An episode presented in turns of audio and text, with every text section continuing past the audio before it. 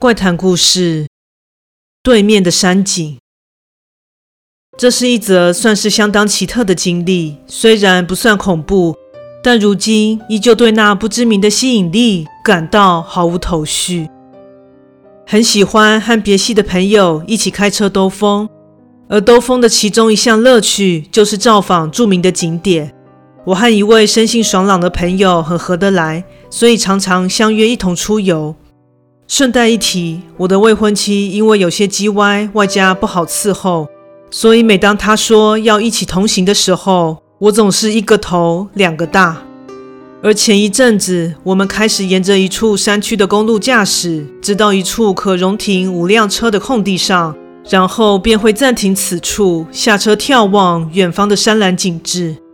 由于身处山区，云雾缭绕，远方的群山因此忽隐忽现。是非常让人平心静气的景色，但说起那处空地，在一排及腰的围栏的另一侧就是断崖。放眼望下去，视线被尽是飘渺的云雾所掩盖。说真的，下方到底是什么样的状况，没有人知道。但唯一能确定的是，若不慎失足跌落，肯定会摔得粉身碎骨。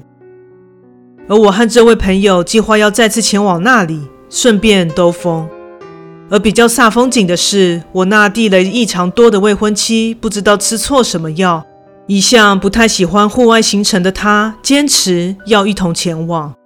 因为想着整趟行程将要应付她而感到有些烦躁的我，本想期待朋友能邀她的暧昧对象一同前往，这样也许可以分散一点那女人的注意力。但她回我：“嗯，暧昧？我跟她不是那种关系了。”唉，看来这次我要多担待一点了。当下暗忖道。一大早，我便驱车出门，刻意先去接了朋友，之后再去接我的未婚妻。这样的话，我就能借着开车的名义跟她少交谈一点。看到这里，你一定觉得我似乎对她十分的嫌恶，但相信我，你在跟她相处过几天后，你就知道她的威力了。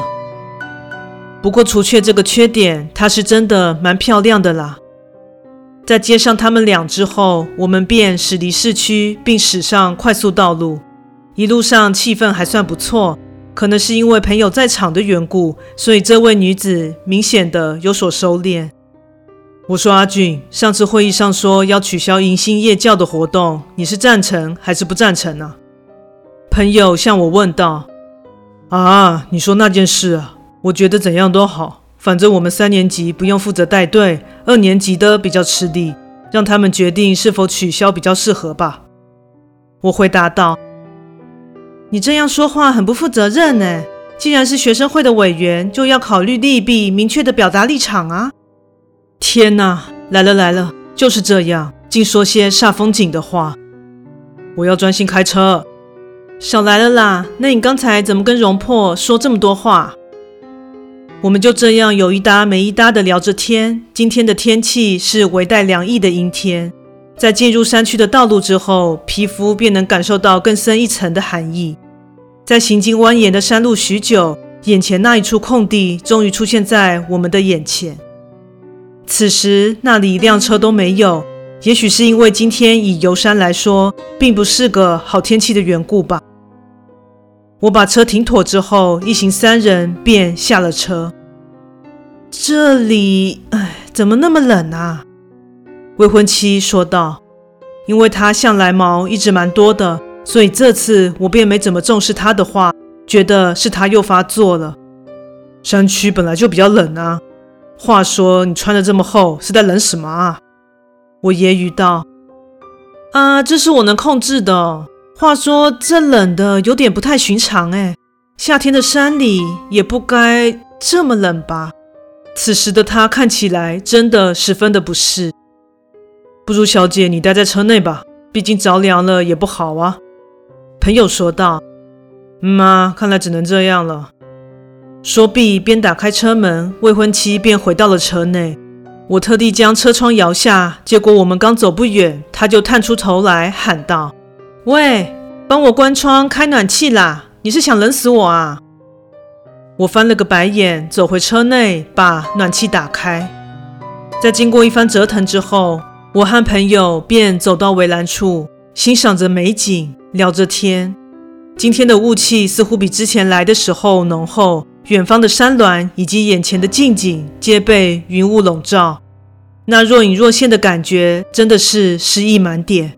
虽然看不清对面的山景，但隐约而现的色泽轮廓，我想应该是建筑物吧。而一旁的朋友也被这样的景致所感动。发自内心的赞叹道：“真是让人心旷神怡呀！”朋友十分欣喜的感觉。不知不觉，我们就这样靠在围栏上，心神也随着眼前的景色开始神游起来，脑海中尽起一些不切实际的想法。若是能一直待在这，该有多好呢？如果能和眼前的景色融为一体，感觉也不差啊。我俩就这样不知过了多久，也许是等得不耐烦了。未婚妻不知何时下了车，她从停车处走来，一边用披肩裹住自己，边凑到我俩身后。怎么那么久啊？她抱怨道：“不是说好啰里啰嗦的话就不要来吗？”你们到底在看什么啊？他问道。在看什么？眼前这么美的景色，你是眼睛有业障啊？景色？听到我的回复，他便向前仔细地眺望，接着不知为何，他露出了些许惊恐的神色。你在干嘛？我察觉到了他的异状。怎么了吗？朋友也见他脸色不对，疑惑地问道。此时，这女人深吸一口气，用难以置信，像是看怪咖的表情。望向我们，哪有什么景色啊？对面的山区是一整片的乱葬岗哎！你们有事吗？在这样一句话的当头棒喝之下，我和朋友像是恍然大悟一般，将视力集中在眼前所见的一切。定睛一看，才发现未婚妻所说不假，对面山区中的才不是什么建筑物，而是遍布满山的墓园。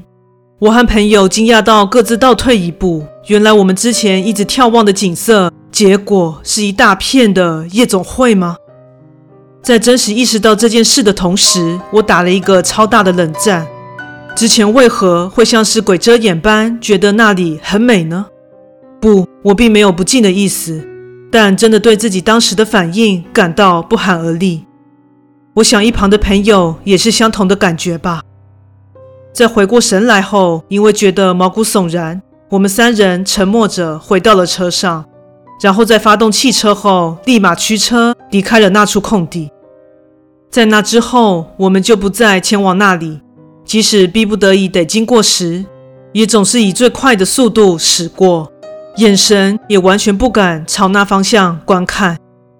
虽然之后也没发生什么事，但从这件事之后，未婚妻便开始以此作梗。也与我好长了一段时间，唉，这算是唯一让我感到困扰的地方了。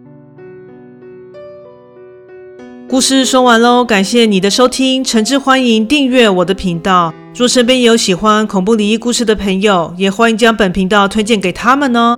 另外，本人在 YouTube 上有频道，在 Facebook 上有粉丝专业，现在 IG 也有账号，欢迎至这三个地方帮我订阅及追踪哦。那我们下次再见。